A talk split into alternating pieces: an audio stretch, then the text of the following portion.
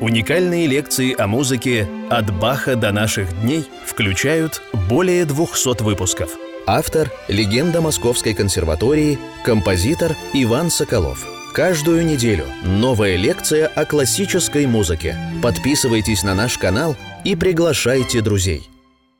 Дорогие друзья, 226-я лекция нашего цикла «Композитор Иван Соколов о музыке», как и несколько предыдущих, посвящена разбору творчества Мессиана и его цикла «20 взглядов на младенца Иисуса».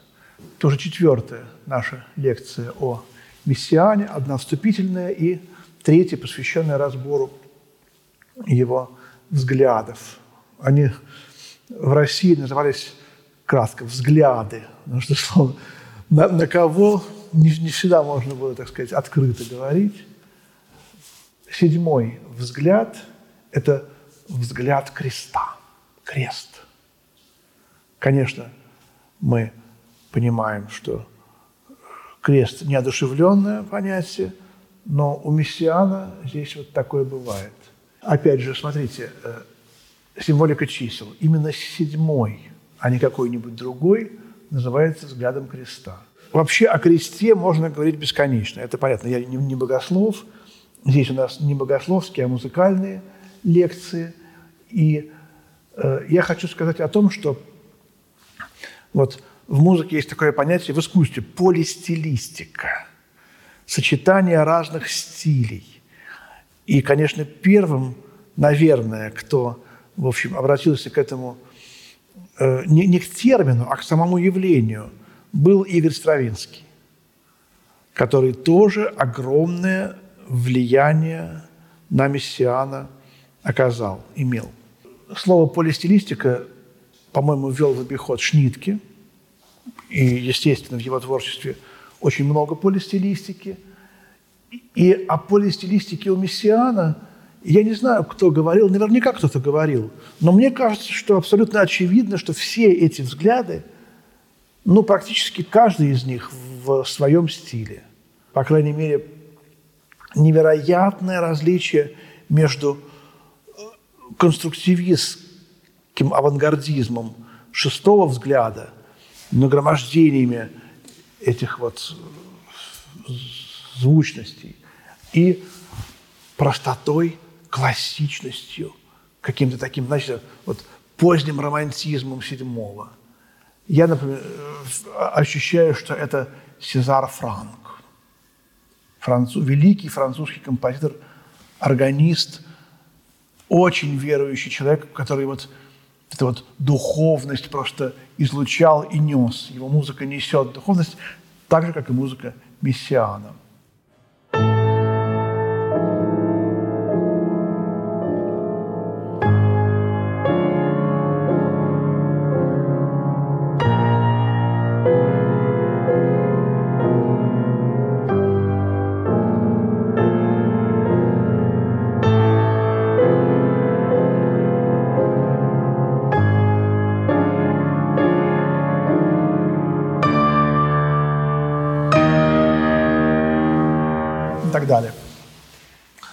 Вот эта тема креста, наверное, те, кто слушает все лекции подряд, уже понял.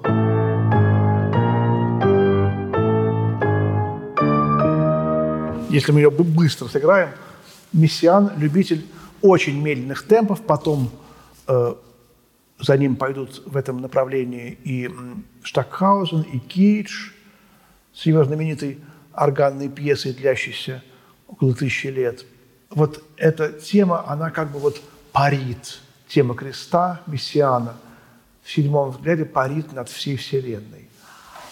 Мецефорта оттенок.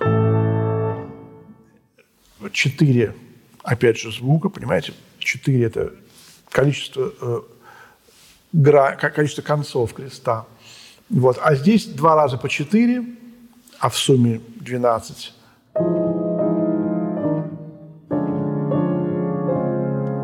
эта тема тоже в такте 16 шестнадцатых, 4 четверти.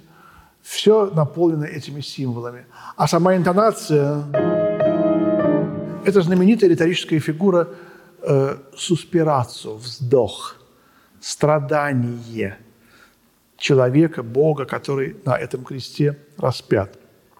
И, конечно, вот в этом аккорде ну, отдаленно присутствует фа минор. И уже знатоки хорошо темперированного клавира Баха сразу э, вспомнят в прелюдию фа минор из второго тома.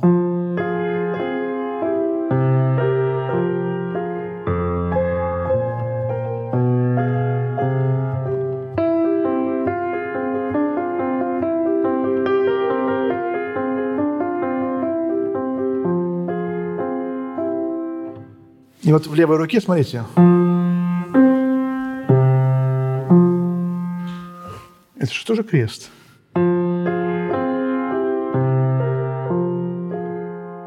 Вот говорил ли я в лекциях о Бахе, об этой прелюдии и фуге? Честно говоря, не помню. О том, что в сущности она посвящена кресту. И эта трактовка баховской прелюдии, она, очевидно, если мы анализируем седьмой взгляд Мессиана. А там я, может быть, даже об этом и не говорил, потому что там я говорил в той лекции о том, как Бах подражает своему сыну Карлу Филиппу Эммануилу, и о том, что это уже в сущности не барокко, а ранний классицизм, и о том, что это сенсуализм, о том, что эти вздохи – это уже как бы не э, вздохи Христа, который висит на кресте, а вздохе человека, который смотрит на страдания своего Бога и сострадает ему. Это тоже очень высокая тема, но не такая высокая, как сам Христос. И вот когда Бах говорил, что Карл Филипп Эммануил, он э, стреляет из пушек по воробьям, да, «Эршист из Блауэ», он имел в виду что у него риторические фигуры, они уже не выражают вот тех грандиозных идей, какие выражал Бах, э, Иоганн Себастьян, отец. Он немножко опускает тему. Бах не понимал, он все прекрасно понимал, конечно, Бах, я оговариваюсь. Он уже говорил, да, да, время ушло, уже так как я, Иоганн Себастьян, так уже писать больше никто не будет. Он это прекрасно понимал. Э, и опять же, получается, что у Мессиана это вздохи не, не человека, это вздохи всей Вселенной. Это вздохи некоего вот соборного страдания, вздохи всех людей от того, что Христос распят на кресте. Но это все-таки не вздохи самого Христа. А название – это «Взгляд креста», это вздохи креста – крест страдает –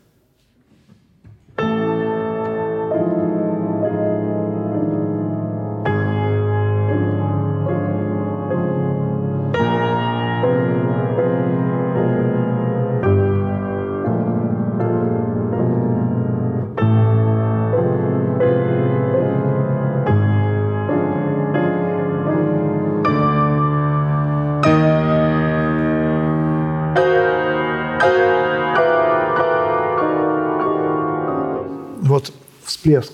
И эта пьеса, наполненная э, пафосом гениального Сезара Франка. Я вспоминаю, как Франко любил Рихтер, когда я только узнал вообще, что существует такой композитор в училище, э, учился в Гнесинском. Ходил в магазин «Мелодия», и там была виниловая пластинка с такой фантазии джины для фортепиано с оркестром Франко.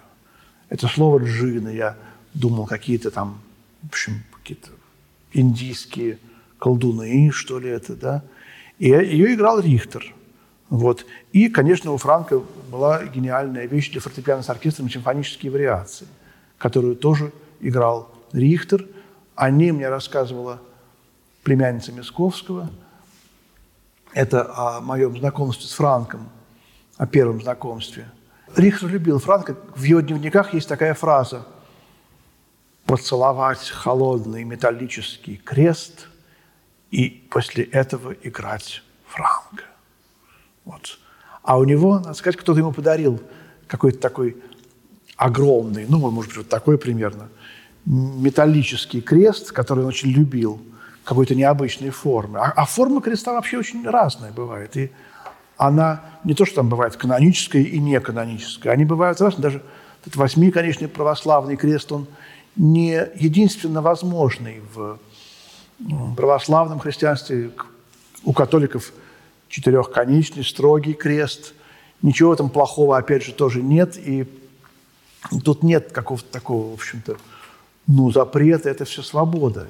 И этот полумесяц, это тоже не какой-то там вот специально, вот там, я не знаю, мусульманское. Это бывает и в православных храмах полумесяц. Даже есть фотографии, на которых Рихтер изображен э, в рубашке, и поверх рубашки этот металлический крест холодный, и вот это прикосновение губ к этому холодному металлу дает нам вот эту холодную страсть, какую-то такую вот бесстрастная страсть. Есть такое выражение в молитвах. «Просвети меня твоей страстью бесстрастную». Вот эта вот бесстрастная страсть, она у Франка есть, и она есть и в этой седьмой пьесе. Замечательный. Восьмая называется «Взгляд небес». Небеса, понятно, у Мессиана – это птицы. И восемь, понятно, это число конца света. Свет, мир завершил свою историю. Восьмой день, бесконечность, восьмерка, положенная на бок. Семь – это, так сказать, конец – нашего мира, седьмой день творения, а восьмой день – это бесконечность. Небеса – это бесконечность. Вот. И, собственно говоря, вот тут и птицы, конечно, которые здесь оказываются в этой восьмерке. Мессиан уже написал, напомню, квартет «Наконец времени». Он раньше написан, чем этот цикл «20 взглядов на младенца Иисуса». И, конечно, это там число 8 тоже очень важное в этом квартете. Ну и здесь 12 раз в начале этого восьмого взгляда, взгляда небес, Мессиан повторяет эту небесную фигуру, которая состоит из э, всех 12 э, звуков. Это тоже средневековая риторическая фигура, я думаю, можно сказать здесь, что он возвращается к этим фигурам. Колорирование, раскрашивание. И, конечно же, когда мы слышим эту фигуру или видим эту фигуру колорирования, то мы вспоминаем ангелов, мы вспоминаем их, их крылья, шум тихий, какой-то духовный шум, плеск ангельских крыльев, и он же плеск птичьих крыльев. Да, вот для мессиана это такие Э, смыкающиеся два мира. Мир птиц на границе с миром ангелов.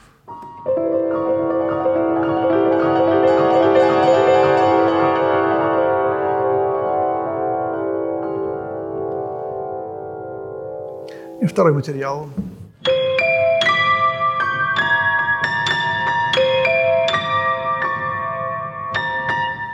Вот это э, материал, который как будто бы какие-то слова, э, как какой-то вот небесный язык. Мы будем потом разбирать 14 она будет называться «Взгляд ангелов». И между восьмым и четырнадцатым взглядом есть э, очень большое родство. Вот именно как раз э, в том, что он говорит, показывает нам музыкой ангельский язык – а это не то, что птичий язык. Птичий язык, он ближе к животным. А ангельский язык – это смесь э, голоса птицы с голосом людей. Вот тут мы, опять же, вот эту поэзию Хлебникова, который э, птичьи э, крики переводил в э, слова, гласные, согласные. В сущности, мессиан делает то же, что Хлебников. Он только птичьи голоса переводит не не в русский язык и не во французский, а в язык музыки. Вот такие вот интересные очень вещи. А потом он просто пишет слово «соловей» и уже дает нам звук соловья. Ну, голос соловья.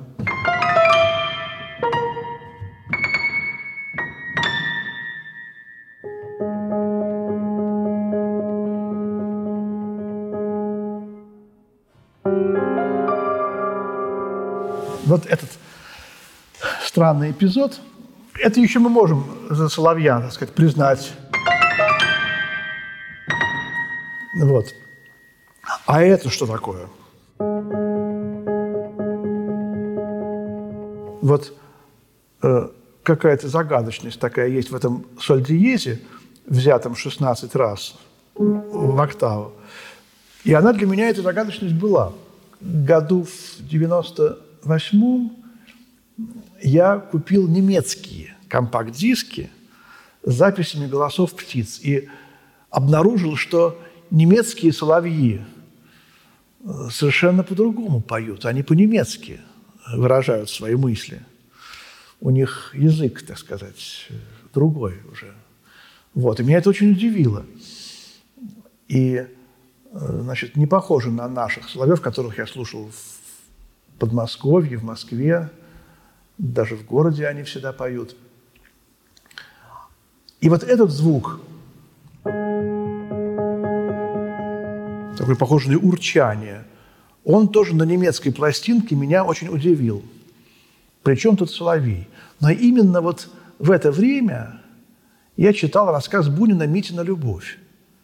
И как этот Митя, он был влюблен, и он был влюблен, конечно, не, не, не столько вот в какую-то там девушку, а в красоту мира он был влюблен, как и Бунин. Вот все эти его эротические рассказы – это в сущности влюбленность в красоту мира.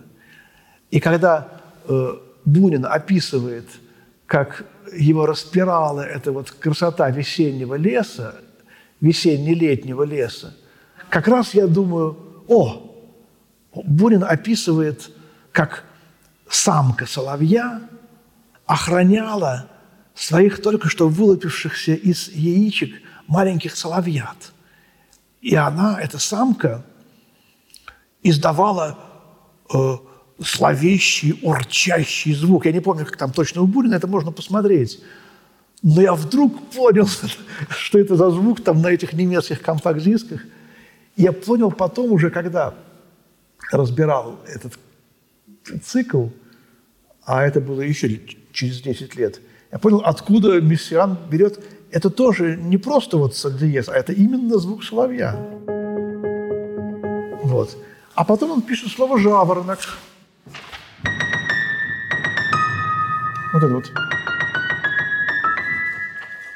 И тоже, да, Чайковский жаворонок. А тут это про что? Пятая симфония Бетховена, да? Жаворонок, да? Это в шестой симфонии Бетховена, пасторальный. Бетховен постарался, как я говорю, да? Почему он написал постарался? Старался. Постарался и впервые в симфонической музыке дал звуки птиц. Вот. Но это шестая. А тут вот Мессиан так слышал жаворонка. Напомню, что он с этой громоздкой аппаратурой – Э, в 40-е, 50-е, 60-е годы объездил весь мир и записал на магнитофонную ленту звуки абсолютно всех птиц мира. А, а птицы, так сказать, они не знают, какой тональности они поют, у них нету, как и э, бабушки в русских деревнях, они не знают до, до мажор, до минор, что такое – вот, тема судьбы Бетховена. Жаворонок не, не слышал пятую симфонию вот, Бетховена. А если и слышал, то он не знал, что он слушает Бетховена. Поэтому он просто поет. Вот. Я думаю, здесь какая-то некая такая вот ирония мессиана такая. Вот. И вот все эти птицы, он пишет то соловей, то жаворонок, вот, потом какой-то даже глиссанда. Вот, когда я все это играл, я жил в Кёльне, у нас там в Кёльне э, квартира была на школьном дворе. И вот э, когда дети уходили э, на занятия, там они резвились на переменке, потом там возникал звонок школьный. Я вспоминал Тюильри, 40 детей, да? Почему-то школьный звонок был, так сказать, в духе картинок с выставки Мусорского. Потом они уходили, и на этом дворе воцарялась такая блаженная летняя тишина. И вдруг эту тишину нарушала такая птица, которая пела вот так.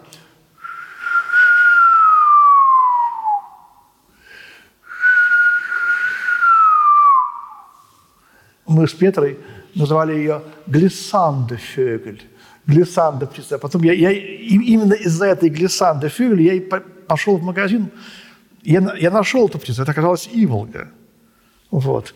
И каково же было мое удивление, когда я обнаружил, что вторую жену Мессиана, которая и исполнила этот цикл, звали Ивон Ларио. Я это знал и раньше, это Ларио играла в 1974 году на, той, на том прослушивании, эти 20 взглядов. Но Ларио по-французски означает «иволга». То есть ее, ее звали Иволга. Иво, а Ивон – это имя французское. Ивон, Ивон, Иволга. Ивон, оно очень похоже на Иван. И когда я э, в Биле, в Швейцарии, был на стипендии, там ходил по лесу, скучал, и вдруг, э, я помню, мой ужас, восторг и ужас, какая-то в лесу я, мне, мне так нравилось, что меня никто не знает. Я хожу, а совершенно один гуляю по Швейцарии, по горам, по Билю.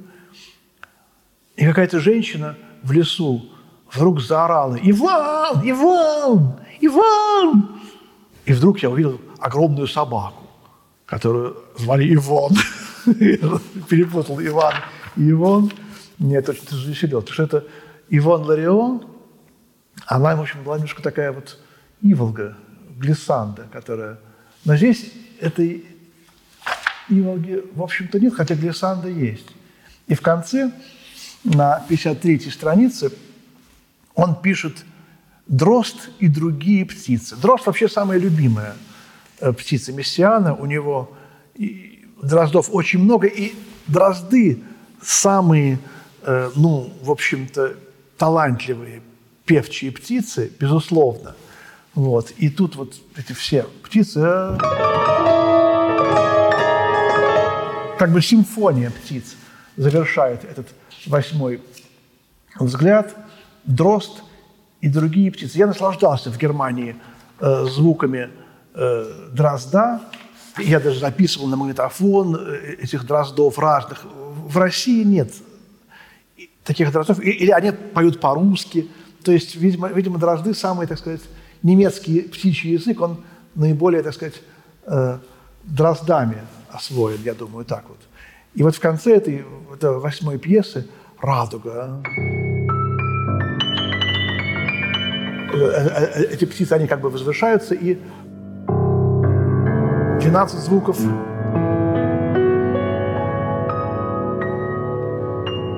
возникают вот этих, как бы, птицы делаются такой Вселенной.